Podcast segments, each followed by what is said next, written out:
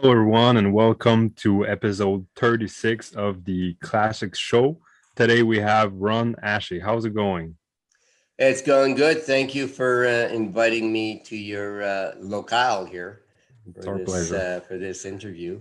And uh, happy to be here, Anthony. Happy to uh, participate in this. I know you guys are centered in La Belle Province, so uh, Yeah. that's very a very special province for me, and uh, especially with Jean Jacques being there as one of my uh, well my representative. Uh, we've done a lot of inroads in, in la belle province de Québec, and j'aimerais dire que j'aime ça pratiquer mon français dans Yeah. la province et j'améliore mon français chaque euh, chaque année. So anyway, for all my Quebec friends out there, bonjour. well, you know, Ron, um, it's an honor to uh, have you on the podcast. We we wanted this for a while, so we we uh, talked to Jean Jacques and uh, we wanted him to make it happen, right? Right. Because we, we know you're a you're a busy man, so uh, so so again, thank you for joining us. Um, You're welcome. now, there's a lot to talk about with you, but like with every guest we have here, we like to do a little background, okay? So to where they they they get into fitness. So for you, where when does it start for you, the fitness journey? Well, actually, it starts for me uh, like I think most people. Uh, it starts as as you know training at a gym. You know, I actually joined a gym called the Vic Tanny's. Now, Vic Tanny's was like the good life back in the day of when I used to, to train. Like we're going back to uh, 1970. So it's been a few years, but I, I think I was like 19 years old, 18 years old, and uh, you know, I joined I joined the uh, the, the Vic Tanny's and uh, began training there, uh, and and from there uh, I became an instructor at Vic Tanny's. And I remember in those days, you know, people used to come in, we used to take their measurements and then put them on the program. They were kind of like the original. They, they were kind of like they really started the franchise Vic Tanny's. It was it was they were across Canada, they were across the U.S. You had all kinds of different types of memberships, and that's where I really kind of got my start. So uh, at the same time, I was always looking at the magazines and and you know wanting to get involved with the sport. But back in 1970, I mean, there weren't that many shows uh, in, in Canada, to tell you the truth. And especially here in Northern Ontario, I lived in Sudbury, but uh, I did manage a club here in Sudbury and worked for Vic Tanny's. And then I ended up in Sault Ste. Marie, Ontario, uh, where, uh, you know, at 22 years old, I was, I just got married, lived in the Soo, and I was actually managing the Vic Tanny's club there. And uh, that's when I actually began co- competing, competing at a little show in Sault Ste. Marie. And uh, I remember uh, back, back then, they had one judge and one light. the judge stood in front of you with a piece of paper and he would mark you, and they had one floodlight on you. And uh, it was uh, it was it was a real thrill for me, and it was just bodybuilding back back then. There was no, it was just bodybuilding. I mean, we, we probably had you know eight eight or ten competitors and uh, that's where I got my start. And then that was it. I was I was hooked. And you know, it's like anything else. You're working out, you're getting a lot of attention, you're feeling good, you're getting buff. And I wanted to look the part. Uh, working at Vic Tanny's. Yeah. uh, so I started doing that and uh, competed uh, at a few shows, and uh, eventually came back to Sudbury and managed the Vic Tanny's here in Sudbury. By the time I was 25 years old, I had competed at a few shows. Uh, and then I, I, I did compete at the Mr. Sudbury and then won the Northern Ontario Championship, which is about as far as I went Okay. because at that time, uh, you know, you could get away with a lot. You didn't really need, uh, I mean, the competition was there, but it wasn't at the level that it's at now. You know, I mean, I was just didn't have the balance to really go any further. And I was a natural bodybuilder Okay. you know so that kind of i wanted to stay focused on that but genetically uh it was just not i could just not see myself heading into uh international levels so uh of, of course i wanted to stay involved with the sport so uh you know, we met up with a fellow called Chester McLean at the time, who ran the Ontario Association, and I became involved as a regional director here in Northern Ontario. Hmm. And also, uh, since I wasn't competing in it anymore, but I was still working at Vic Tanny's, uh, training athletes and that, I just wanted to get more and more involved as a judge and as a, uh, uh, you know, an executive member or, or I wanted to be part of the sport. So that's how it kind of like all began.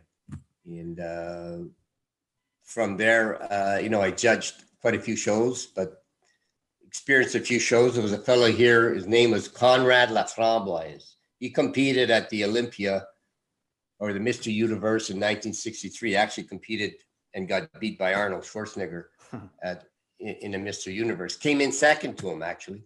But he Uh-huh. owned a club here and he ran a show called the Mr. Sudbury. And Conrad Laframboise, he's, uh, like I said, he did win the Mr. Universe and I really looked up to him. He ran a, he ran the Mr. Sudbury show. And the award that he gave out was a special trophy. Uh, it was like the Stanley Cup, I guess. You know, those little Okay. plates on it. I wish I had it here in front of me. In fact, I'm kind of like the historian, and I had the original trophy here in my home, and I kind of guard it like the Stanley Cup. And when there's a Mr. Sudbury here, we add the, the winner's name, the, the plate on that on that trophy. Oh yeah. Uh, but anyway, he he he ran the first Mr. Sudbury show that I got involved with, and then from there, uh, I took over and started running some events uh, called the Mr. Sudbury Championships. Ran that for quite a few years, and continued judging. So uh, in the mid '70s, I became part of the Ontario. Uh, back then, it was uh, OABBA, Ontario Association or Ontario Bodybuilding Association, and we had you know Chester McLean which uh, was the president, and then we had a whole executive, and I ran the North. I was the regional director for Northern Ontario, something like JJ. He's regional director for Quebec, kind of, you know, kind of thing. but in uh, I ran the North, and it was a southern region of uh, Ontario, and uh, you know, I just continued on and uh, stayed in the sport. Even after I left Vic Tanny's and, be- and became a full-time firefighter, because I got a career in firefighting. Uh, became a firefighter in 76, 78. Uh, I still kept working part-time at, at Vic, at Vic Tanny's, which is not, doesn't exist anymore, but they were, like I said, they were the franchise to be involved with. Uh, and every year I ran the Mr. Sudbury Championships and, uh, and I ran the Northern Ontario. One year I ran the Eastern Canada, which included Quebec and Ontario. So I, you know, I was promoting the show here. And as an executive uh, part of the association, uh, you know, we had different presidents and I continued being involved. I never let it go. I never let it go. So from then till now, I was always involved in the sport. And then I went to uh, and the Arnold, uh, the uh, the uh, the uh, Arnold Classic, or I guess back then it would have been the uh, actually the Olympia in Columbus, Ohio, back uh, 76, 77, and 78. And, you know, Hmm. I watched Frank Zane win it three years in a row. So, like, I was hooked. I was like, Yeah. it just, the blood ran through my veins. It was all bodybuilding and uh, the sport itself. Even though I had a full time job and I, I had a family, uh, this was always my main hobby. And, uh, you know, from there, I, I, I got involved uh, and became, you know, the president of the Ontario Association uh, and continued to promote the sport in uh, till today. We're 19 uh, or in 2018, uh, with all these years of experience being involved in the sport as a judge, you know, by the time 2018 came, I was an international judge, you know, judge in Seoul, Korea as an amateur judge. And I then I finally got my IFBB Pro judges card. And Wayne DeMilia was president of the IFBB Pro League at that time. Uh, you know, he finally invited me to judge uh, some of the IFBB Pro shows in the U.S. We didn't have anything going on in Canada on the Pro uh, Pro uh, Pro League. They're all U.S. So I did a few shows for him, and then uh, finally got to judge the Arnolds, and uh, then I finally made it to the Olympia. In uh, I'd say I guess ten years in a row, uh, excluding last year. Uh, I was able to judge the two main events in in the world. You know, the Arnold Classic in Columbus, and the uh, the Olympia in Las Vegas. I mean, I was one of the judges and probably, you know, the only, well, the only one from Canada actually that was judging and I guess that did judge the Olympia and conti- I continue to do it except for last year due to, uh, you know, uh, the pandemic. But, Yeah. it, it- you know, I've got to this level where I'm uh, quite comfortable where we are now and it, it's come a long way and and as i said when i started it was men's bodybuilding only Yeah. so when we promoted a show it was like you know you had 18 competitors. That was huge. You know we did the registrations in the morning at 10 o'clock at 11 o'clock uh, weigh-ins were done. At noon we started the show and uh, pre-judge was done by three. Then we had the finals like at six o'clock at night and with just men's bodybuilding and you know 16 17 competitors. And uh, you know it was it was pretty exciting. And then from there it went of course you know women's bodybuilding come on board you know the whole history Yeah. and uh, we're at a point now uh, where we got so many categories and it's expanded It- it's almost it's become accepted uh, by the general public where at one time we were just a small community Yeah. we were like a real extreme sport, although we are still extreme in, in, in, in part of it, especially with the bodybuilding and the women's bodybuilding and, you know, even, you know, women's physique. Uh, it's still more, it, it's, it's being more accepted now uh, by the general public as a real sport, uh, especially with the natural movement uh, that, you know, I feel Canada, you know, has to take a lot of credit for where it's at right now. Yeah. Uh, So uh, I don't know if you'd like to ask some questions on that. I know, I, I mean, I can just keep on talking here, uh, especially, I don't know the direction you want to go, but we can talk about the natural movement, what, what role Canada played. And listen, during all this time, all the problems, I'm just talking about my own little bubble here, you know, in Mhm. Ontario. Yeah. But let's face it, Ontario, you know, was the largest population in Canada. And uh, by that alone, uh, we had more competitions than the other other provinces. Even back in the day when we were just Ontario, you know, we had like 15 competitions here. And we were always kind of like in the forefront, you know. Uh, we were part of one, we were one province and part of Canada, and there was 10 provinces back then with the Canadian Bodybuilding uh, Federation who uh, sanctioned all of Canada. Yeah. Uh, but things have changed since then because back then you could only compete in your own province and you couldn't cross the lines. Things have changed considerably.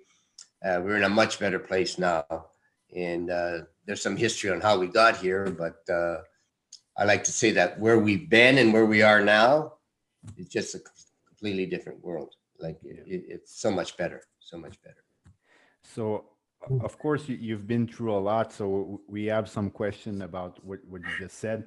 So I'd like to go back um, to like the, the early days, like the 70s, the 80s. Like, how was it to promote a show back then? Because, like you said, that there were there were not a lot of people going into it.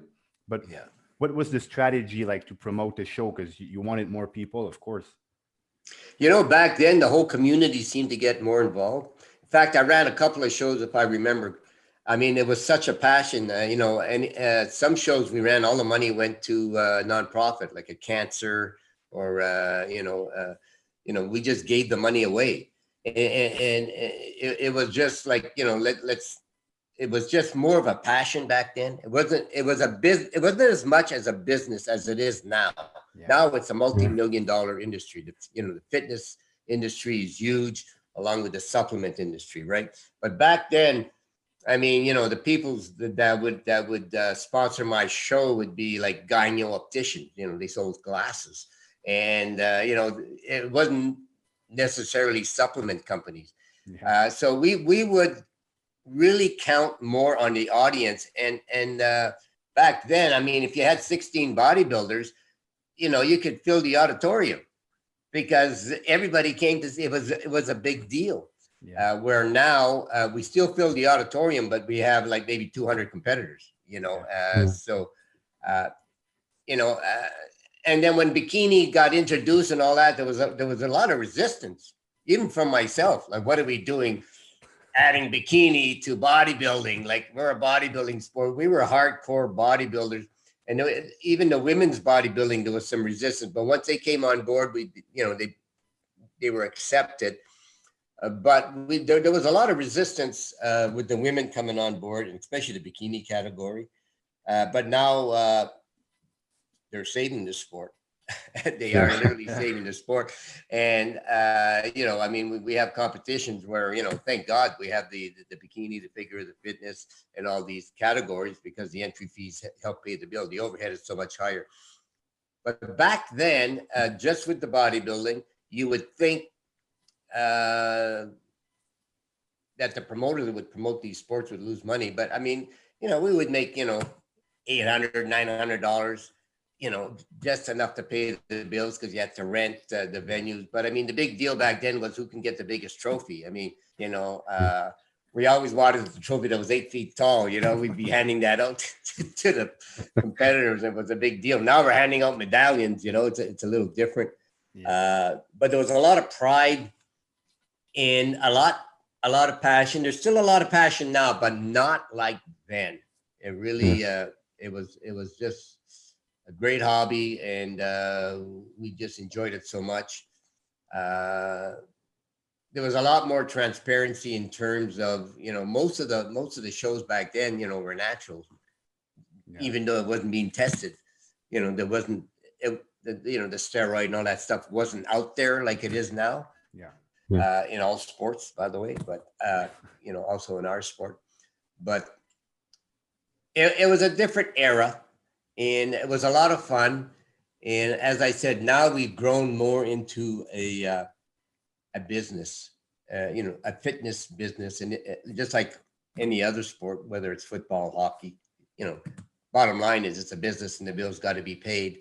And you know, some of the promoters that are promoting these shows that this is what they do for a living. Yeah. You know, Yeah. where back then and still today, most promoters uh, have have a real job, or they have a or, or they're involved with a supplement company or something like that. I mean, but uh, the sport has grown to the point where uh, you know, like in 2019 when things were normal, you know, we had we had 60 60 competitions across Canada. Like that's huge. We're second to the US. I mean, there's no other country in the world that does what we do. I mean, if you think of our population compared, to, let's just say, to the US, Yeah.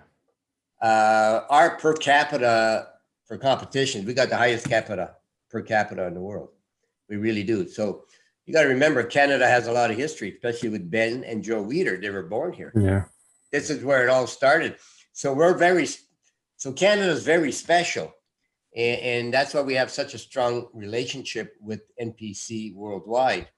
Uh, they, they had a lot of respect for Ben Weider and Joe Weider.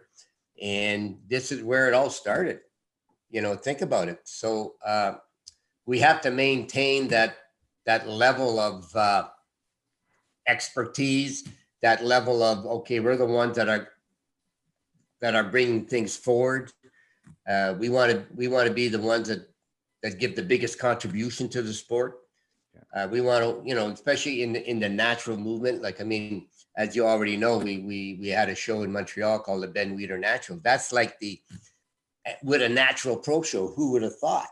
Yeah. The only Yeah. natural pro show in the world, and we're running it in Montreal in a venue where Ben Weider in 1948 or 49, uh, Jean Jacques, you'd have to, I forget when it was, but you, you got the history. In the same venue where Ben Weider ran his first Mr. Universe. Like, Oh, isn't that cool? So Yeah. we ran the first Ben Weider natural pro qualifier and natural pro show in that venue just to, to get things started. So, you know, I mean, the hope is that, that this natural Ben Weider is going to be like the the the Olympia of the natural movement. And uh, NPC Worldwide and the IFBB Pro League have recognized that, and uh, you know they're they're they're allowing us to continue to, to grow this in on, on the natural movement. There, there's a lot of natural athletes out there that want to participate on that. In fact, there's a lot of natural athletes that compete both open and natural. Yeah. And we've actually had natural athletes that have won their pro cards, competed as a pro, who have been who are natural and actually won pro show, an open pro show. So um, we're pretty proud of that part, and I think that, that the natural movement is expanding, especially now in the U.S. and around the world because of what we're doing here in Canada. I mean, we had, uh, you know, out of those 60 events in 2019, like 25 of them are natural regional shows. That's, that's unbelievable. Yeah.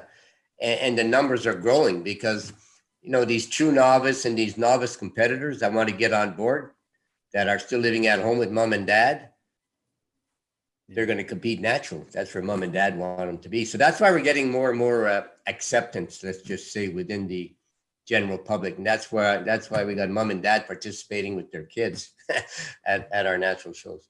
And the open events are still huge and they're still strong.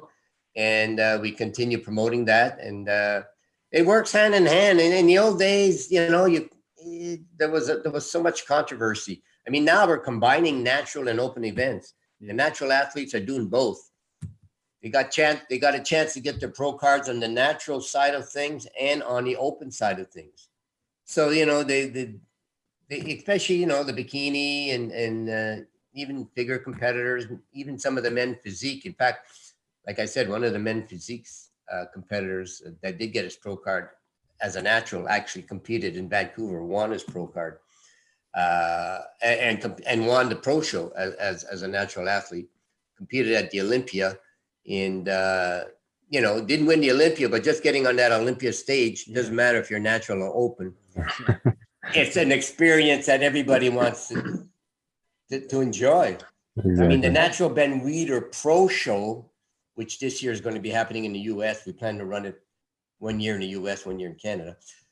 The winners from these that pro show get an automatic qualification to the Olympia.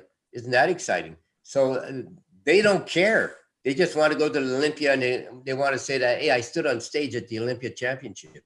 I stood Yeah. on stage natural. I maybe didn't win, but I made it there. So, uh, like I said, the natural movement is something that I'm pretty proud of, and it's it's really uh, something that I think that's going to continue growing along with the open events, and uh, something that I think Canada should be proud of. And like I said, we got a lot of history. Ben and Joe Weider. It all started here, and then Joe Weider ended up moving to to the U.S. and you know created an umpire there with his brother Ben, kind of organizing the the IFBB Federation, uh, and we are where we are at now. Uh, I mean, I mean, and there was a. I remember myself being involved in the early days, and the dream to get to the Olympics uh, was always a Mm. goal that Ben Weider had, and we were so close. It seemed, and you know, uh, you know, it just never happened. You know, they have all kinds of other sports that got that got involved into the Olympics, but uh, I kind of lost my enthusiasm of making it to the Olympics uh, or, becoming a sanctioned Olympic sport. Yeah. But we're still a very strong sport anyway, you know, regardless. Uh, and the, the, the- movement to get into the Olympics is something that uh, I, I just, it's something that Ben Weider tried for his whole life till, you know, to, till the end of his days. It, it, it would just never materialize. And, uh, but the natural movement was kind of a big part of trying to get the thing going into the Olympics and getting us in the Olympics, but uh, it, it, it just never happened. It may happen someday, but I don't know. I don't know if it'll happen on my watch. I mean, you know, it's going to be, uh, it, it may happen. If it does, I, I would be extremely happy to see that. Uh, but uh, right now, it, it's it's it's it's a it's a great sport. Uh, we got a lot of a lot of people that you know that that may not be involved in organized sport, like you know maybe hockey and all that, or they played hockey, or they played, or or, or they've been gymnasts, are kind of like coming to us now. I mean, they're all weight training, Yeah, exactly. Yeah. and uh, there's a future in our sport. You can earn a living, whether you're a trainer or a competitor. Uh, and if you're a Mhm. competitor and a very successful competitor, and you don't have to necessarily win the Olympia, but if you're if you're if you got some titles and you're a good trainer, uh, you can earn a living, uh, a nice, uh, comfortable living being a trainer or or working for a supplement company. So there's it's an industry, and uh, there's there's a lot of potential uh, by getting involved uh, as an athlete. So uh, you know, uh, I, I mean, I love the sport, and it's it, it's I, I love surrounding myself uh, with with young athletes uh, like yourselves, and uh, you know, keeps us young, right? Yeah. And uh, keeps me involved.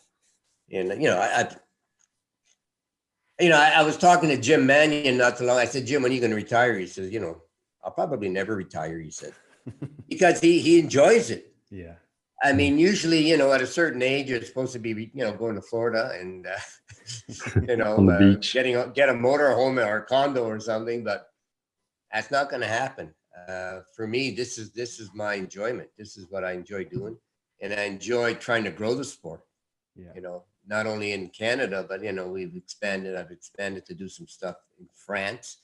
You know, uh, where there is there is no footprint there, NPC worldwide footprint there. So uh, you know, I, I, I'm I'm playing a role in, in expanding the sport in France, and also you know, expanding the natural movement in uh, in Colombia. Running a bunch of natural shows there, but in France, we're planning to run five natural regional right off the bat first year five natural regional shows five open regional shows uh, uh, a natural pro qualifier and an open pro qualifier. That's a big that's a big footprint right off the bat. It's not just one little show. And, and uh, you know i'm just trying trying to grow the sport. And uh, it's something that i'll probably always continue doing. But of course canada is my is my home. And you know it you know we, we've come to a certain level here now uh, and we either want to maintain it or continue growing it you know. I mean you look around canada now uh, you know uh, you know 10 years ago uh, there was all kinds of organizations and you know we were Mhm.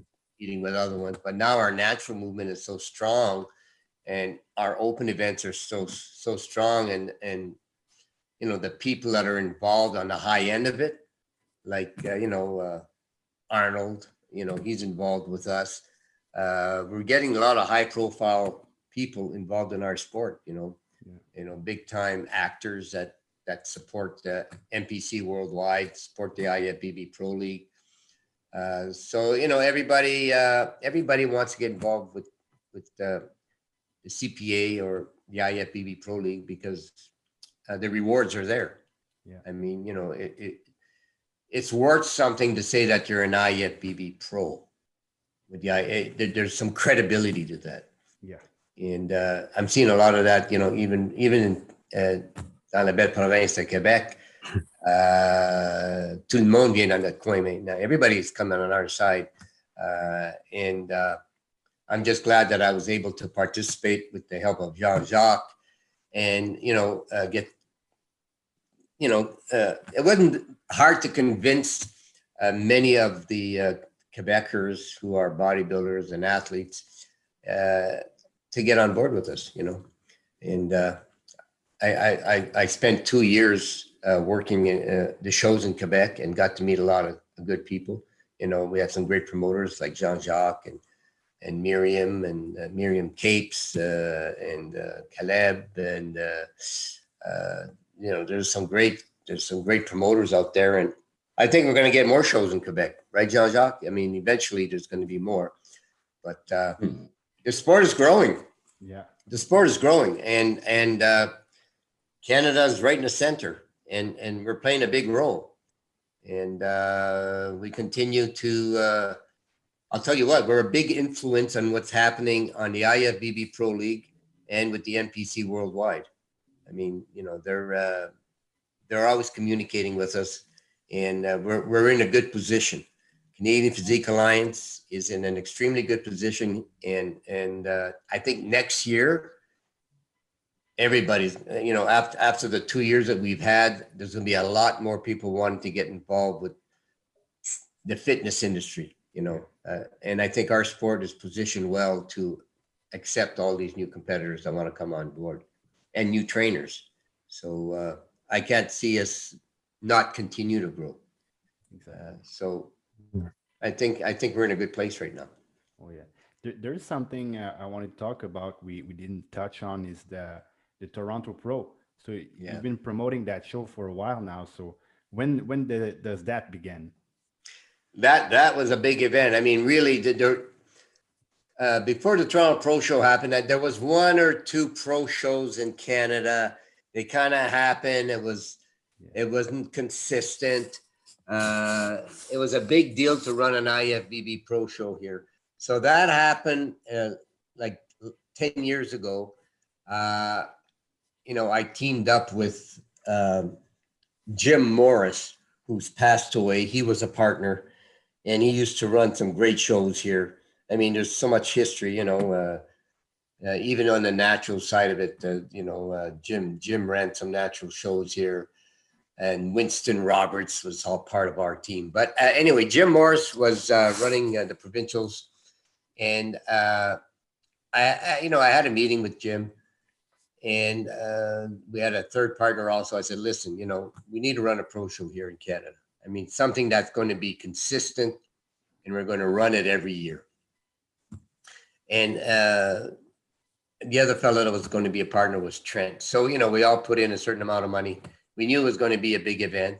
I mean, to sanction an event like that, to have the prize money, which is all in US funds, you know, which is another 20 or 30%, you know, right off the bat, uh, was was a big effort. But I felt that Canada, you know, we had come so far. We needed to get a pro show here, and I wanted this pro show to be a qualifier to the Olympia.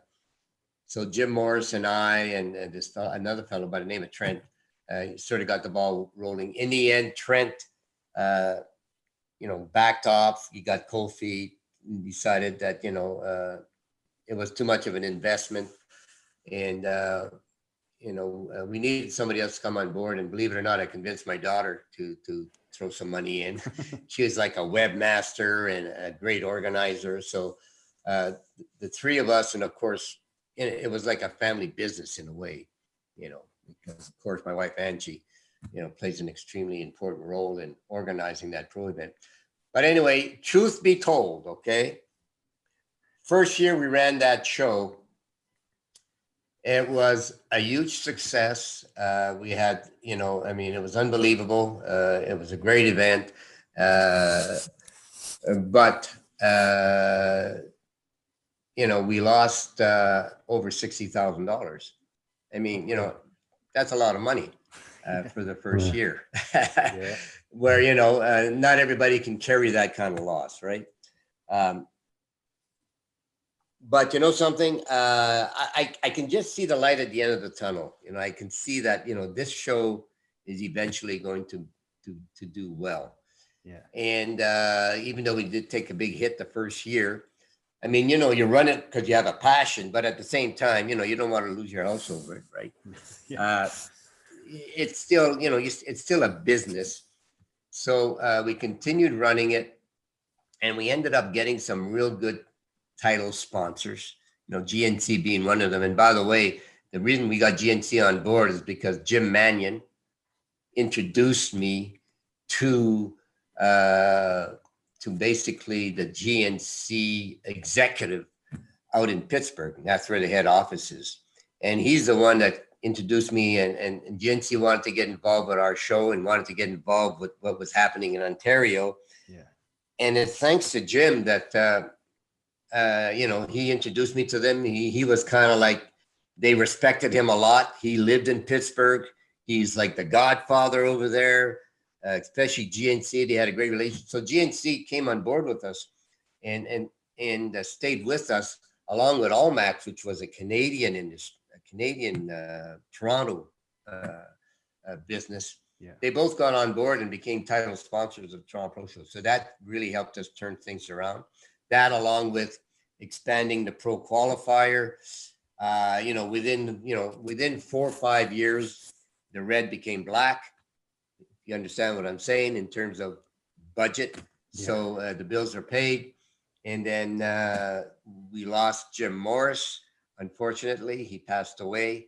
Uh, he was just a phenomenal person. So you know his we bought you know i bought his sh- share from his family so, you know, uh, now the, the, the event is solely owned by, you know, myself and of course my family, my, my daughter Carla and, and uh, Angie. So um, the show uh, was going to, uh, in 2020 or in 2020, it would have been our 10th anniversary, would have been, uh, you know, a huge event.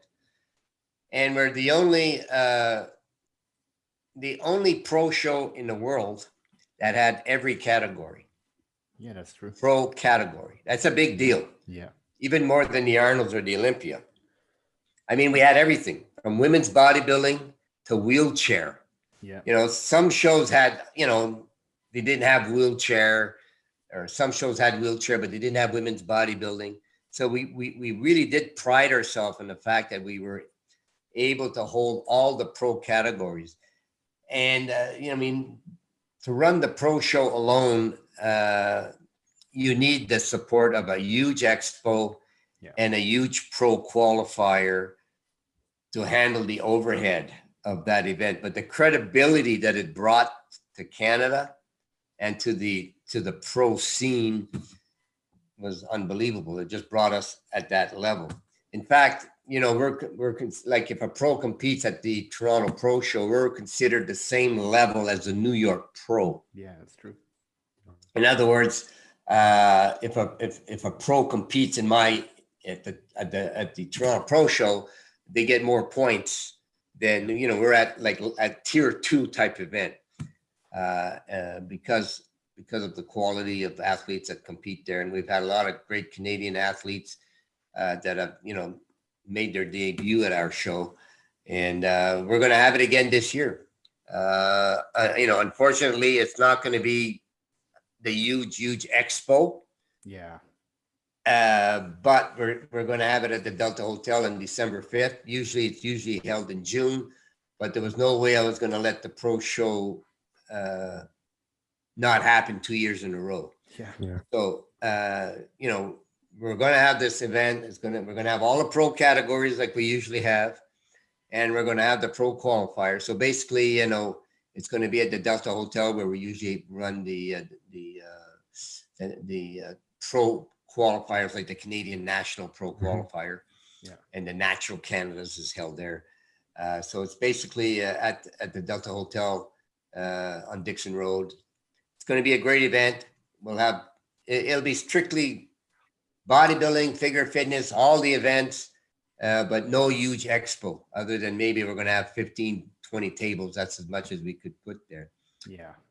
Hopefully, we can get back to downtown Toronto at the Metro Toronto Convention Center, which is the premier uh, center in Ontario. I mean, you're in downtown Toronto. Uh, you're in one of the best venues in the world. I'm not in the world, in Canada. Well, for that matter, I think it's one of the greatest venues around. I mean, we got the hotel there. You, you you know, I, I don't know if, if Pascal or Anthony have been there. I've been Yeah, I've been there. You've been there, so you, Yeah. it's just a perfect venue, and you have to agree. Yeah. Yeah. Hotel is there, the expo's there. Uh, we got the theater for the show. It's you know, it, it, it's, Yeah, you could walk easily from everywhere to the hotel to the venue. and- exactly. It- so it's it's a beautiful venue, and of course, we want to get back there. And uh, you know, gatherings are just not we're just not capable of doing it. But Yeah. you know, we will get back there uh, hopefully in 2022. Uh, so we're going to keep it going this year, and uh, we're proud of that show. You know, 10 years, Yeah. 10 years in a row. So we want to keep it going. We're not, we're not going, we, we want to keep it as a premier event in Canada.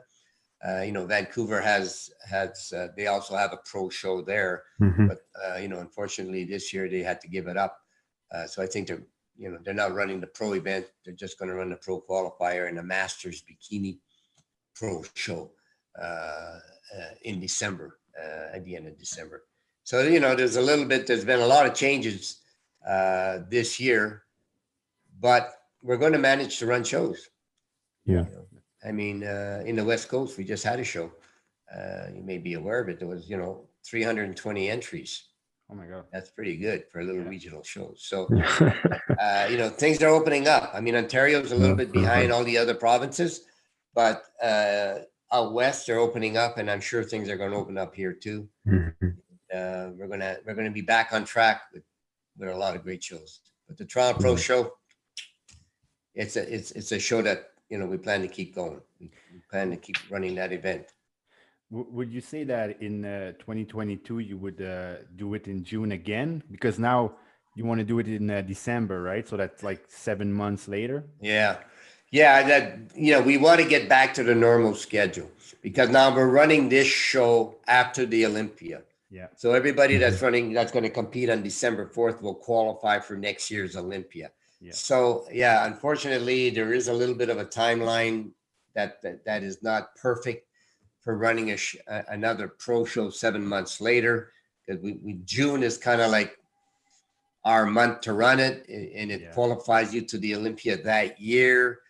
Uh, there's no snow on the ground. It's nice and warm. People like to come to Canada, international travelers. I mean, you know, we've got people, we've made friends from all around the world Yeah. come to the Toronto Pro Show. You know, they love it. I mean, the US loves to come to Yeah. Canada, and we got, you know, England, you know, different Iran, Iraq. I mean, they all love coming to Canada. And, uh, you know, I think uh, mid June is a good time of year to have the event, especially if we're going to run it in Toronto. Yeah. Uh, the weather's nice Yeah, it's, exactly. it's just a nice place to be, you know. So uh, that's what the plan is anyway for next year. And I, I would like to know how does someone start from judging a regional show to all the way up judging uh, the Olympia? Yeah, yeah. It, it takes a lot of uh, patience, and you just got to stay involved in the sport. You can't quit on it. You know. Yeah. I know Jean Jacques. Uh, you know, you're starting to judge regional shows, and I got I got judges. You know, asking me, you know, to test judge pro qualifiers. They want to move up. You know, they've been involved like two years. Like, so you listen. It, it, I hate to put it this way. I mean, first off, you know, you have to have a good eye to be a judge, and it's not necessarily because you're a competitor or you know, or anybody can be a good judge. You don't have to be a, a previous competitor, but you got to be involved with the sport. You know, I mean, you you know, you got you got to know what's going on in sport. You got to look, you got to attend the shows. Uh, but you're right. Usually, uh, we'll start at a regional event, and somebody's interested in judging. Uh, uh, Jean Jacques might recommend somebody. Well, the first thing we'll want from that that person, first off, you know, uh, you'll have to be a member of the Canadian Physique. You could be a competitor. Uh, we, we discourage trainers to be judges because it's just Yeah. too controversial. There's a lot of trainers out there that would be excellent judges because they know they know what the athletes need to look like and they have a good eye. But being a trainer just causes controversy. Uh, there's always that sense of conflict of interest, even if you don't have your client in that show because you're a trainer. Uh, so it, eliminates a lot of good potential judges. But usually we, we need a resume from somebody that's a member, so they'll give us their history.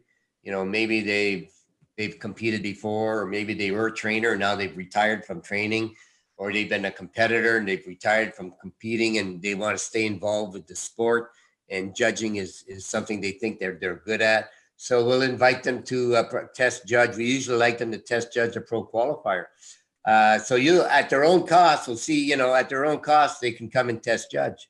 So, you know, we got to see how passionate they are. If they're willing to, to come on their own cost and test judge and are willing to join up, well, that, that certainly gives us uh, a signal that, yeah, yeah, they're passionate and they want to judge. So eventually, you know, they're going to judge, a test judge a show. And uh, if their scores match up, I mean, we've gotten a little bit more strict now. Uh, whereas, uh, you know, when a test judge test judges at, say, a pro qualifier, uh, he just doesn't follow the head judge. You know, we'll have a lineup of maybe uh, sometimes some lineups at the pro qualifiers might have 20 competitors.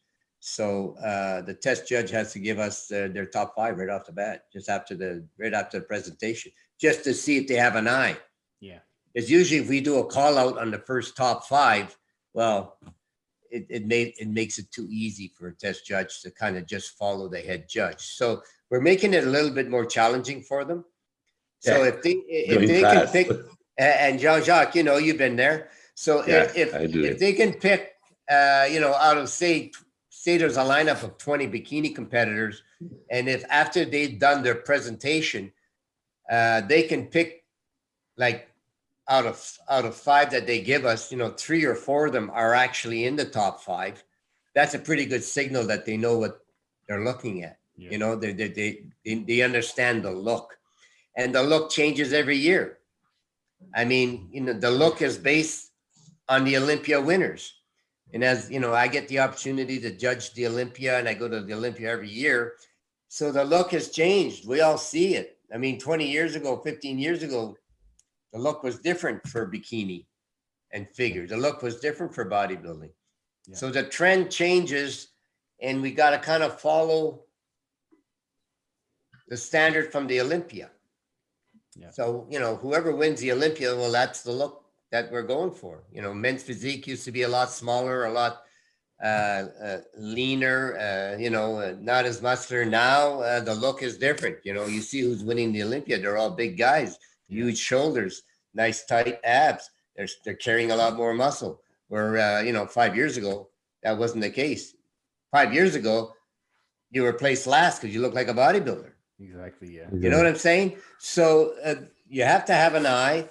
So you know, once you become a regional judge, and now you got to judge shows, uh, and sometimes in your province, there are only may be one or two shows, so you may be able, you might only be able to judge one show, and and and you know, it's frustrating for for judges uh, if there's not that many shows in your province. Uh, you know, uh, we're fortunate here in Ontario because you know we have a lot of events, so you know uh, the judges get more opportunities to judge. But um, as we get more more shows in different provinces, a lot of the same judges are getting opportunities to judge. Uh, some come in and judge one or two shows and then they kind of give up on it. But those that stay on board and continue judging, continue test judging, uh, will eventually get an opportunity to, uh, to test judge a pro qualifier. And then that's the next level. Once you test judge a pro qualifier, uh, you know, we may give you an opportunity to actually judge the pro qualifier. Then once you judge a pro qualifier, which is the biggest event in Canada, uh, then there may be an opportunity for a pro card. I mean, last year we gave pro cards to uh, some pro judges that have been around for like 30 years, 25, 30 years. Uh, you know, Paul Lozo earned his pro card Yeah. uh, here in Ontario. Uh, and, and of course, Rudy has had his judges uh, IFBB pro card for quite a few years. And he's got, you know, he's gotten the judge a lot, some of the pro shows and a lot of the pro qualifiers. So, uh, you know, we got some new pro judges on board. Uh, and, you know, we're hoping to get some more, but there's only so many pro shows in Canada. Yeah. So, you know, they may not have an opportunity to judge the pro shows right away. And, you know, once you become a pro, sh- a pro judge, you got to buy a pro card, which is a lot more expensive also. Yeah. Uh, so, you know, and we also got Tammy uh, Beckers, who's a head judge. Usually, before you become a pro judge, you have to eventually be a head judge. You have to literally lead the judges panel. So, you know, not only do you learn how to judge, but eventually, uh, you know, we're not going to give anybody an opportunity to get an IFBB pro judges card until they, they've become, let's say, a leader and, and actually, ha- you know, takes the panel and leads the panel. The head judge plays such a huge role, whether it's Rudy or myself or Tammy. Uh, you know, the head judges are the one that are kind of leading the judges, right, Jean Jacques? I mean, you've judged some a few of the shows. You know, you know what I'm talking about.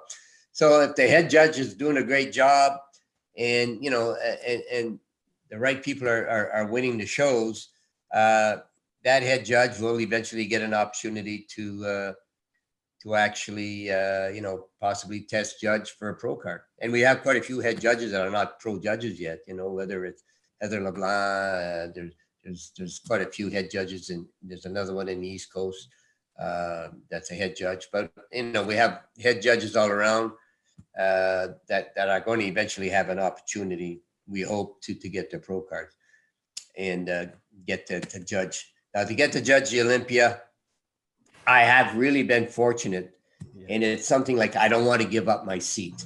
You know what I'm saying? I've paid my dues. I'm on the list. Sorry. And you know, once you're there, uh, you don't want to say, you know, something. I'm going to give up my seat and let somebody else. No, you, you know, as long as the invitation is there, uh, I really consider it like a real perk and a real honor to represent Canada on that judge's seat.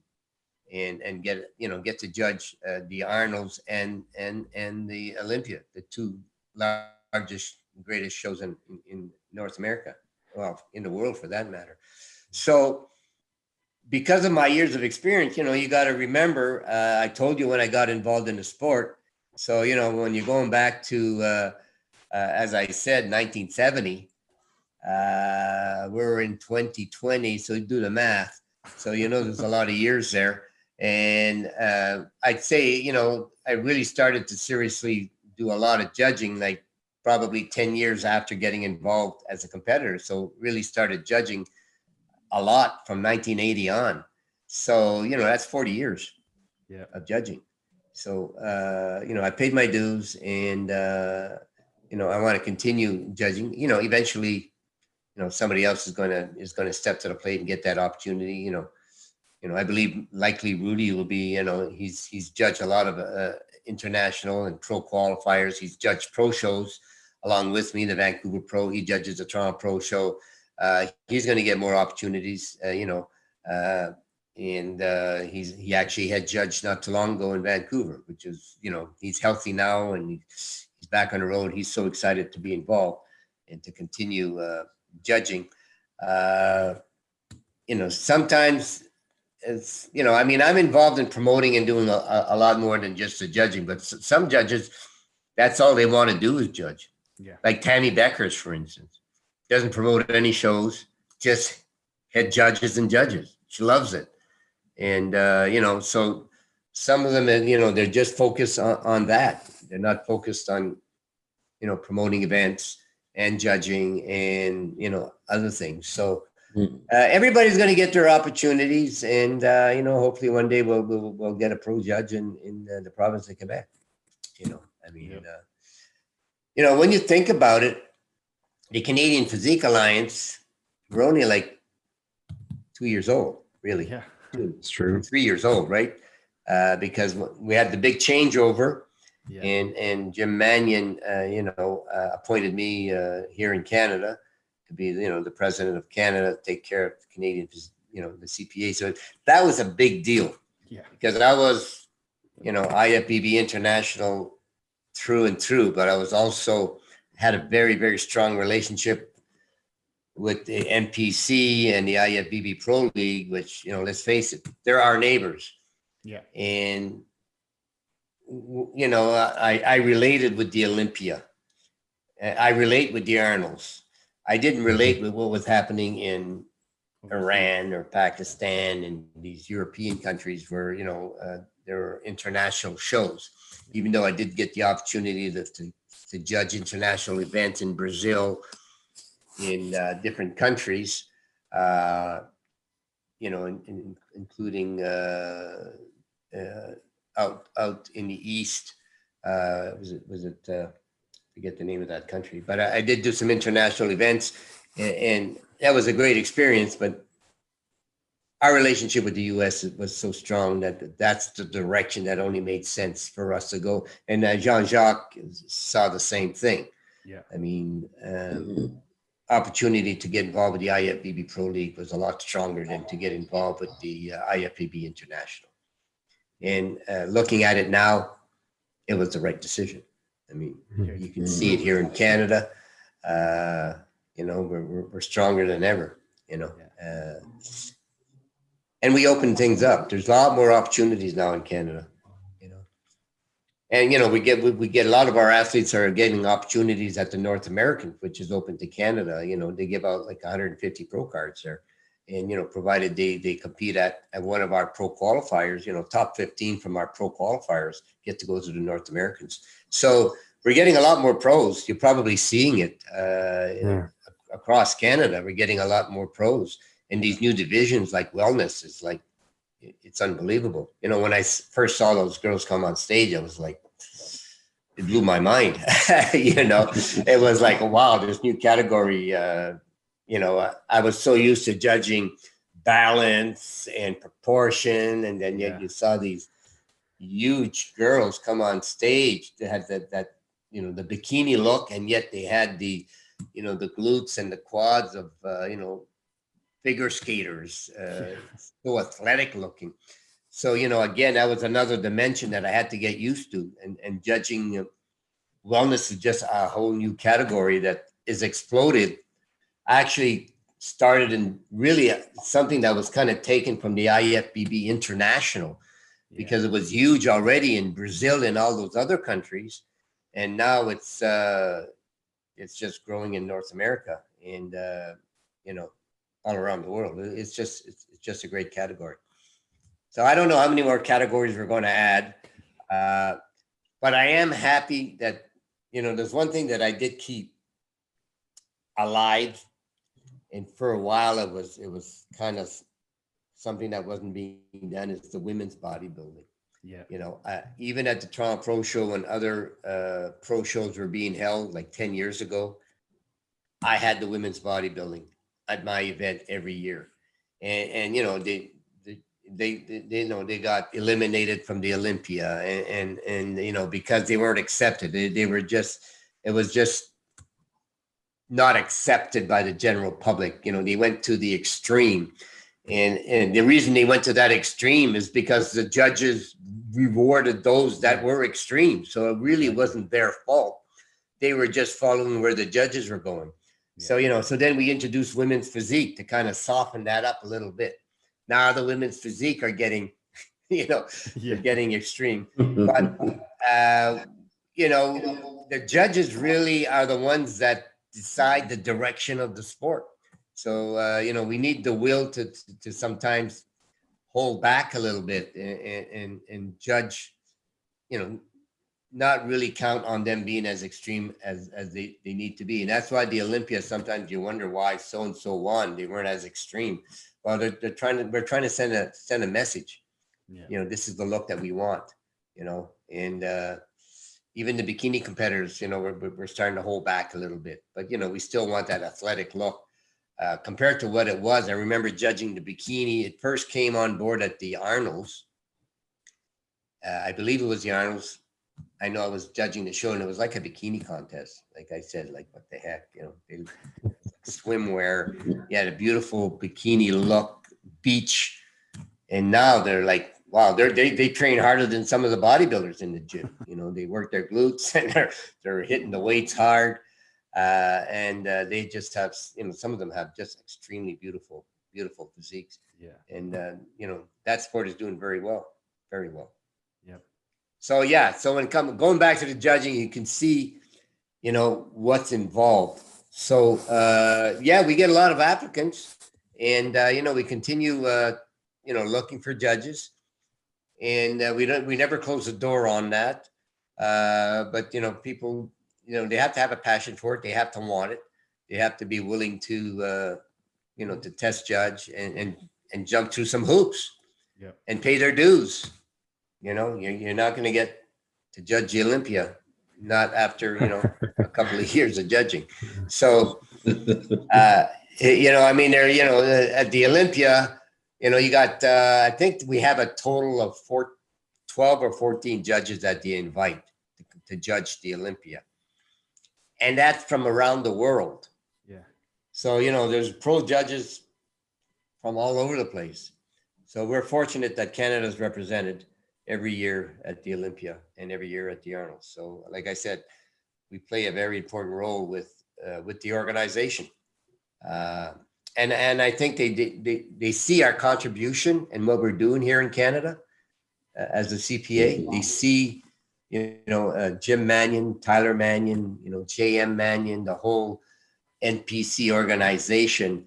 I mean, they're on social media. They're watching. They're looking at the CPA website. They're looking at our shows. They're looking, uh, you know, at our competitors. They're looking. I mean, look, look who like we got Olympia winners. You know, uh, you know, we like we're we're a big influence now. You know, we're winning. You know, fitness uh, won the Olympia. Yeah, Uh, classic uh, physique. You know, we won the Olympia. Uh, so you know, we got Olympia winners, and we got bikini competitors are placing in the top three at the Olympia.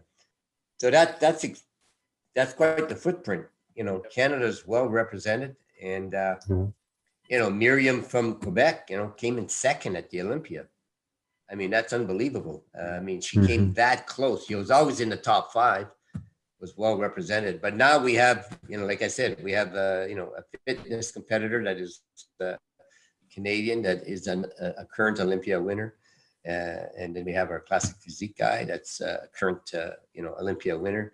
So, uh, you know, and they're, and they're, they're great ambassadors uh, for this, for the sport. You know, Chris Bumstead is, is well known now and, you know, he's from Ottawa and, uh, you know, we're so proud of him. And uh, I think we're going to continue having winners there, you know. Yeah. Considering the size of our country and the numbers of athletes that we have here compared to the US and the rest of the world, uh, we're well respected. You know, we're in, you know, the trainers know what they need to do to get the athletes where they have to be. They know what the look is. And, you know, at one time when we were, you know, back in the day when we were part of the Canadian Bodybuilding Federation, you know, we would send athletes to the pro qualifiers in the US, or they would get their pro card here in Canada, and then, you know, they'd show up in the US and they, they just couldn't, you know, the judging was just not the same. We were, we weren't judging according to what they wanted to see at the Olympia. But now we're so consistent with what, with what we're doing, we're, we're kind of like on the same level. We understand, as head judges, we understand the look. And uh, when they get their pro cards uh, and get to compete either at the Toronto Pro Show or at any pro show across the US, uh, the look is is right on. And, and, and, and that's why we're, we're placing very high at these events, uh, whether it's the Olympia or, you know, the New York Pro or any of the pro shows that are being held. Uh, of course, the Toronto Pro Show is the gem in Canada, and uh, a lot of our Canadian athletes, you know, want to compete at that show and and and and make us proud. So uh, Yeah. we'll keep that going on. So I hope I answered your question. Kind of went off off the judging a little bit. Kind of went all over the place, maybe because it's past my bedtime here. But uh, that's basically it when it comes to the judging part. There, there's just one final thing I would like to know. For for how many years now have you been judging the Olympia and the Arnold? Yeah, I, I- I mentioned at the beginning, uh, I think it's close to about 10 years in a row. Ten years in a row. You know, so I, I you know, I mean, I judged when Ronnie Coleman was winning the Olympia. What? You know, when Ronnie Coleman was winning seven, you know, he, you know, I, uh, and so, uh, you know, it, it's about 10 years in a row. So that, that's, that's a big deal. I mean, I mean, when I was judging pro shows at that time, uh, uh, Wayne DeMilia was, uh, president, I guess, of the IFBB Pro League. So, uh, you know, I was judging Olympias when he was, he was, uh, involved as, as the president, but I was judging pro shows long before the Olympia. Yeah. I mean, you know, I judge pro shows in different parts of the U.S. Uh, and uh, then I finally got an opportunity to judge the Olympia. And then from there, uh, basically uh, a year later, or, or maybe even the same year, I got to judge the Arnolds. So I, it's been about 10 years in a row, which is, uh, you know, or maybe even a little bit more. I, I'd have to double check my. Well, yeah. I mean, if you've been, if you've judged Ronnie Coleman, I mean, it Yeah. must have been at the beginning of the 2000s. Yeah. Yeah. So uh, probably more than 10 years. Yeah, because I about 20 years. Ronnie- Yeah. Yeah, I judged Ronnie Coleman, uh, you know, when he won it, and uh, you know, uh, you know, before. So, so you know, we go back to that era, and uh, the Olympia wasn't held at the same hotel; it was held at Mandalay Bay at Yeah, that so time. definitely 20 years ago. Definitely. Okay, so you know, I'm, I got a lot of years. but uh, it's been a lot of years that I've been judging it, and uh, I've been quite fortunate uh, to have that opportunity, and you know, to continue get you know continue to get the invitation. So uh, hopefully, uh, and, and you know, this year, the, as you know, the Olympia is going to be held uh, October 9th, right? So. Uh, uh, it's, it's not going to be the same. And uh, I'm so busy now, you know, with trying to promote the sport in other countries. I'm kind of like an ambassador for the NPC. Uh, you know, in October, on October 9th, we're actually running a show in France. So I'll likely be in France Hmm. that weekend uh, as a head judge for that event that's being promoted by myself and a fellow by the name of Ian. So, you know, I'm kind of like sacrificing that that show for this year. I, I mean, you know, uh, likely in 2021, uh, 2022, I, I'm going to try to make sure that that date is the date that nobody, you know, that I'm not going to run any shows because you know it's something that I look forward to uh, because it's not just a Saturday. It's like when I go to the Olympia, it's like I'm there for the week Yeah. because there's so much going on, and you know you get an op- It's not just the judging part. You know, you get to sit with the pros. Uh, you know, you're having breakfast with, you know, uh, and because you're an Olympia judge, you know, you you got the front seat, right? And and it, it just gives us an opportunity to talk to you know the Ronnie Colemans and the, the Phil Heaths and you know maybe you know talk about getting them to to guest pose at some shows here in Canada. There's just that that that connection that you can you can have at the Olympia that you don't get anywhere else because everybody's so busy. Yeah. Even mm. the Arnolds with the expo at the Arnolds, a lot of the pros are so busy uh, with the expo that they don't have a chance to kind of sit down and relax and have conversations with you. Where the Olympia, you know, there's more opportunities to to sit down and meet up, you know, and and have dinner or supper or you know have a conversation with some of some of the you know the key players in the sport. You know, whether it's the promoters or the the competitors, and there's just so much more. And and of course, uh, sponsors. Uh, it- it's a great opportunity for promoters like myself who are running an event like the Toronto Pro Super Show where you need big sponsors to try to, you know, pay the bills on that event and to keep it going. The Olympia is definitely a great meeting place to to uh, to have those those valuable discussions. So uh, yeah, yeah, quite a few years uh, judging that event, and uh, you know, uh, I feel that I still got some years uh, to do, and uh, you know, provided you know I clean my glasses and my eyes are good, and that uh, you know I, I still have a good eye for it. But I, it, it really is not only it, it's kind of like training in a way. Also, it kind of sort of. Uh, you know, judging that show helps me dictate the direction here in Canada as a head Yeah. judge Yes. you know. Yeah. And uh, you know, a lot of that, like Rudy comes up to the Olympia, even though he's not judging. He'll he'll be judging the amateur Olympia. He does it every year. He wants to be sitting in the front there to see also.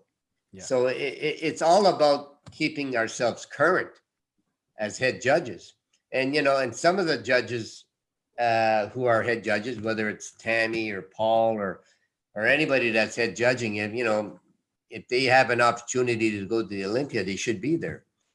Uh, again, it's training for them, so they can see that you know the look that they're they're looking at is the look that we're going to want, you know, at a regional event, even for even for a, a true novice that's never been on stage. You're still thinking, okay, what's the look? So you still go back to the Olympia. Obviously, they're not going to be at that extreme and that accomplished, but it's the look that they're striving for. Yeah. So uh, it helps. It helps us be good judges and helps us to be consistent. And that's tough in judging. It's a tough, you know, it's tough to be a judge. You know, you're criticized doesn't matter what, you know.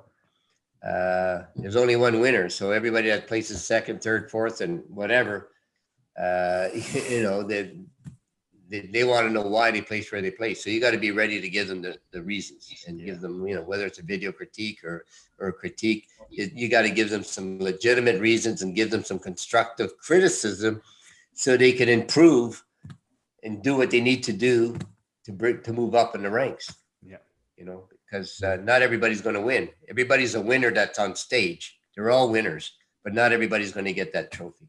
Yeah. So, uh, in a lot of cases, uh, a lot of the competitors are not necessarily on stage to win, but it's just a personal achievement for themselves, you know, and, and the challenge of, you know, doing something outside the box.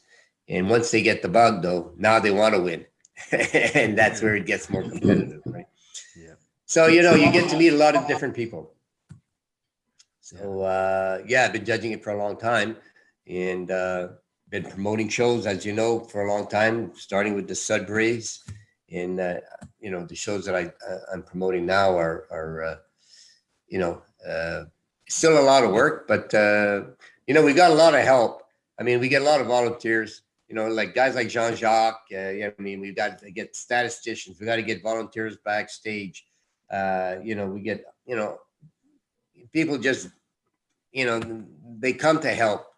You know, they're not expecting any kind of monetary compensation Yeah. you know, uh, as long as it doesn't cost them money, uh, they're there to volunteer. So those are those are the real heroes, you know, these volunteers that are backstage uh, helping us put the plastic on the floor to protect it or whatever it may be. You know, these are these are the real heroes too. You know, are the ones that are going on stage. Uh, they're being ambassadors on stage. They're helping us uh, get the athletes or backstage crew. Uh, a lot of those people are uh, are involved, but they're not. You know, they're not. They're not necessarily high profile, Yeah. but they're there to. Uh, it, it takes. Yeah, how do they say? It takes a whole village of people to to to put a show together. Uh, It's just not one one person. So uh, you know, we we appreciate everything that's being done, and uh, you know, uh, for instance, let's just let me say, like New Brunswick you know, uh, with uh, Jean, uh, with uh, Jean and Heather. I mean, they just ran a show there. Uh, I mean, in Newfoundland, they only, I think, they only had about thirty competitors. You know, obviously, they ran that show not for the money.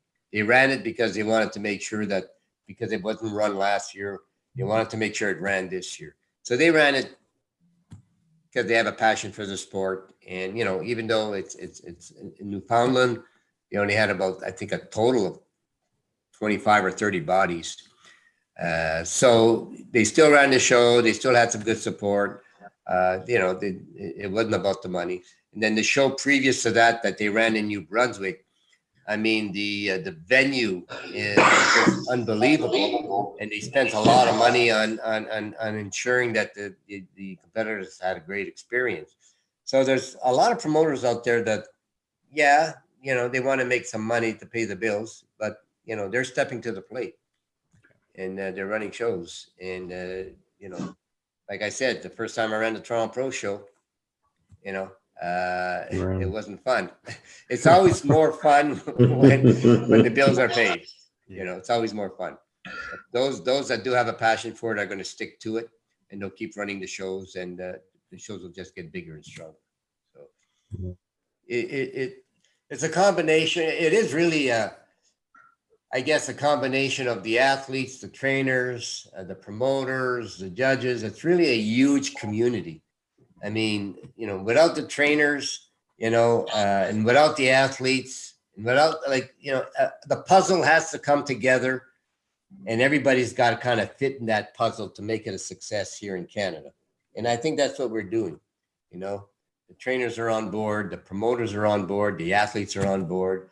Uh, uh, you know, uh, classic muscle media is on board. You know, you Yeah. guys are promoting the sport. You're, you're doing Yeah. interviews with people like me and people that are in the sport. So everybody's playing a role Yeah. in, in helping grow the sport here in, in uh, Quebec, Ontario, and the rest of Canada. So, you know, uh, you know, like what we're doing right now, this discussion, this conversation, uh, just tells you that uh, there's a lot of us involved. So Yeah. It's not just one person, that's for sure. I mean, I might have the title, but it's certainly uh, it's not me. It's it's it's it's the whole community that I think is making the Canadian Physique Alliance so strong, so recognized, and and uh, accepted by NPC worldwide. We're the only ones around the world, you know, that that has this special, uh, I think, a real special relationship with NPC worldwide. And uh, as I said before, a, a lot of it has to do with the history, with the Ben Weider and the Joe Weider, and, and the history that we have with the U.S. So, uh, you know, it's it's I, I I think I think the future is looking really good. I think it, I think the negative stuff is behind us. Yeah. You know, we got a lot of shows coming. Uh, you know, there's uh, some shows in Ontario uh, that are confirmed. And, you know, there's a show in Ottawa, Jean Jacques. You got some shows going on. Uh, so there, there's there's a lot of shows that are being run, and the promoters are committed to run it, Yeah. regardless of what the numbers are going to be. Uh, I just talked to uh, my venue in Ottawa, And, you know, the maximum amount of people we can have in Ontario at this venue, because it's being run in a tent, is 88 people. That includes the judges, the competitors, and the audience. So, you know, we're going to find a way to do it. Uh, you know, and uh, obviously, you know, uh, I mean, we would like to have a huge audience, you know, to help pay the bills and that. But regardless of that, you know, uh, we're going to run the show. We're committed to running it. Same with the with the Canadian National Pro Qualifier.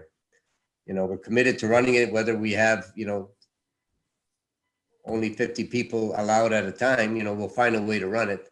And if there's no audience, there's no audience. You know, Yeah. and, of course that's part of the big. Uh, that's part of the income in order to pay the the expenses. So, eh, I mean, I think all of the promoters are stepping to the plate this year, knowing that, you know, they're they're they may take a hit, but uh, they have a passion for the sport, and uh, there there's a a light at the end of the tunnel, and the future is just going. You know, it's going to grow, and there, you know, the return is going to come.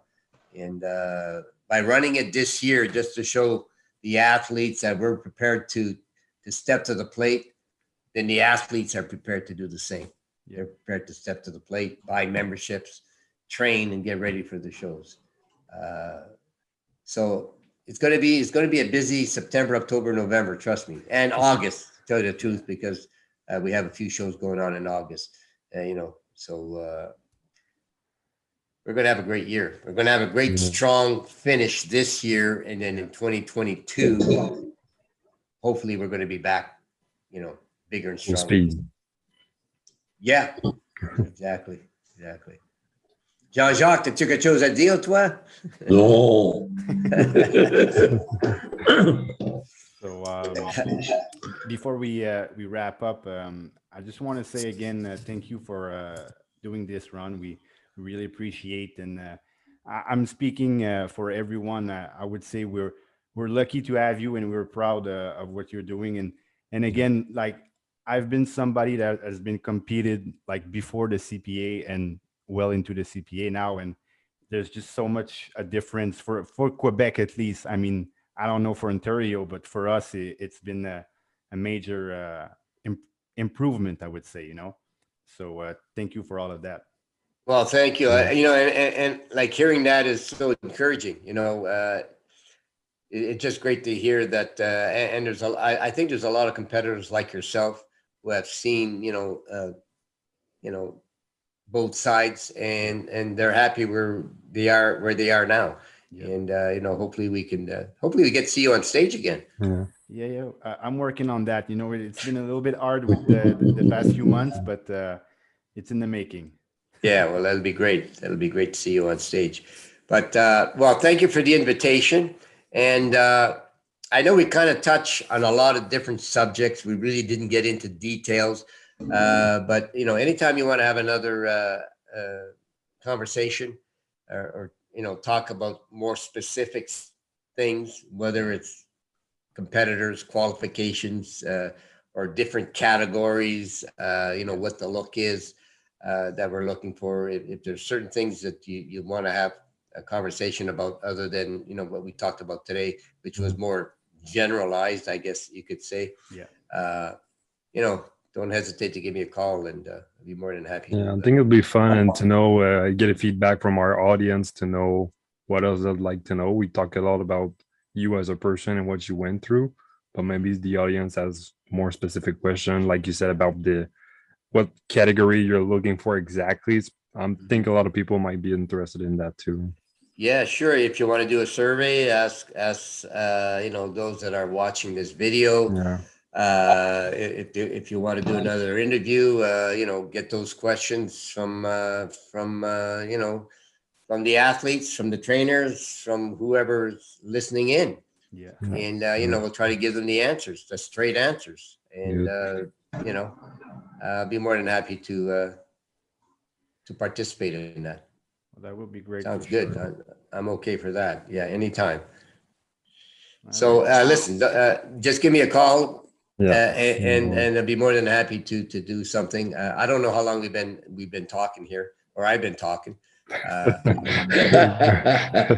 It's great. It's been great. it's probably been. Uh, I, I guess there was, there was there, there was not too many questions asked, uh, so I suppose I've been doing most of the talking. Perfect. So maybe next time, you know, I'll, I'll uh, you can give me a lineup of questions and I'll. Yeah, I'll we'll the shoot you the questions. Yeah, yeah, uh, we'll get right to the questions. So, uh, yeah, I'd be more than happy to, uh, to do some more interviews, uh, and, and participate. I like what's happening in Quebec, by the way. I know, I know this is open to all of, uh, Canada, uh, you know, and, and, you know, the questions can come in from anybody that's listening from across Canada. Uh, but if you don't mind, uh, j'aimerais dire quelques mots en français parce que je suis comme, euh, je suis comme chrétien, tu sais, je parle à- du côté de ma bouche, tu sais, un peu. Anyway, euh, j'ai vraiment pratiqué mon français à, à- à Québec, puis Jean-Jacques, tu m'as aidé beaucoup. Et l'expérience que j'ai eue en, en- tu sais, mon, mon français, n'est pas fort, je suis acadien, puis, euh, tu sais, je parle toujours anglais chez nous, je suis marié à, à une femme italienne et anglaise, mes enfants parlent français quand même, mais euh, l'expérience que j'ai eue en parlant français avec Jean-Jacques et avec euh, des copains de Québec, ça m'a aidé beaucoup avec euh, le langage, avec ceux que j'ai parlé avec en France. Alors, euh, j'ai eu des conversations avec beaucoup de monde en France et euh, ils- m'ont dit que mon français il est, il est raisonnable, disons. Ils comprennent ce que j'ai à dire. Alors, euh, j'espère de continuer de faire des, des- voyages en- à Québec euh, comme juge en chef euh, et pratiquer mon français en même temps. Puis j'aime ça, tu sais, j'aime ça encore un peu parce que comme être un Acadien français, puis garder le langage français, c'est important. Puis c'est facile à perdre le langage français. Si tu ne le parles pas, euh, tu, vas, tu le perdre. Alors, je trouvais que euh, j'avais beaucoup de difficultés euh, à m'exprimer en français et encore, même encore, je ne suis pas parfait avec mon français. Mais je trouve que le plus que j'en parle et le plus que je fais des communications avec ceux, même si j'ai des coups de téléphone des Français de, Québec, là, des fois j'ai des coups de téléphone, ils ont des questions, ils parlent anglais, mais je leur dis, parle-moi en français quand même, je veux, je parler en français. Juste pour m'aider un peu. Anyway, merci beaucoup pour tous ceux euh, dans, la, dans, dans le Québec euh, qui m'ont aidé avec mon français et que si je retourne là-bas, euh, je suis toujours fier de, de, de, de ma, d'être acadien français et de mon langage français. Euh, je suis quand même euh, pas un séparatiste, mais quand même, euh, je suis fier d'être français, canadien français et euh, je vais toujours euh, m'exprimer si je suis capable. Et Jean-Jacques, tu m'as toujours aidé beaucoup. Ton français est impeccable.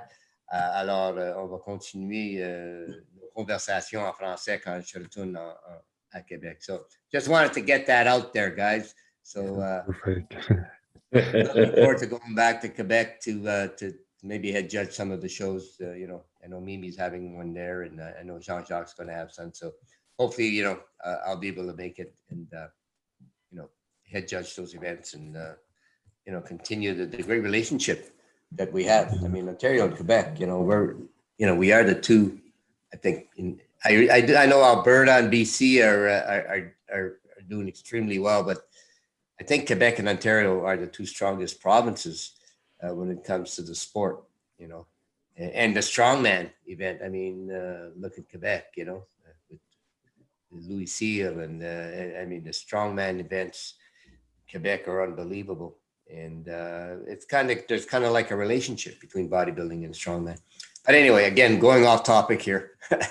uh, let's get together and have another conversation. We can talk Yeah. about anything. You know? That's cool. That's awesome. talk about me blueberry picking. I don't care.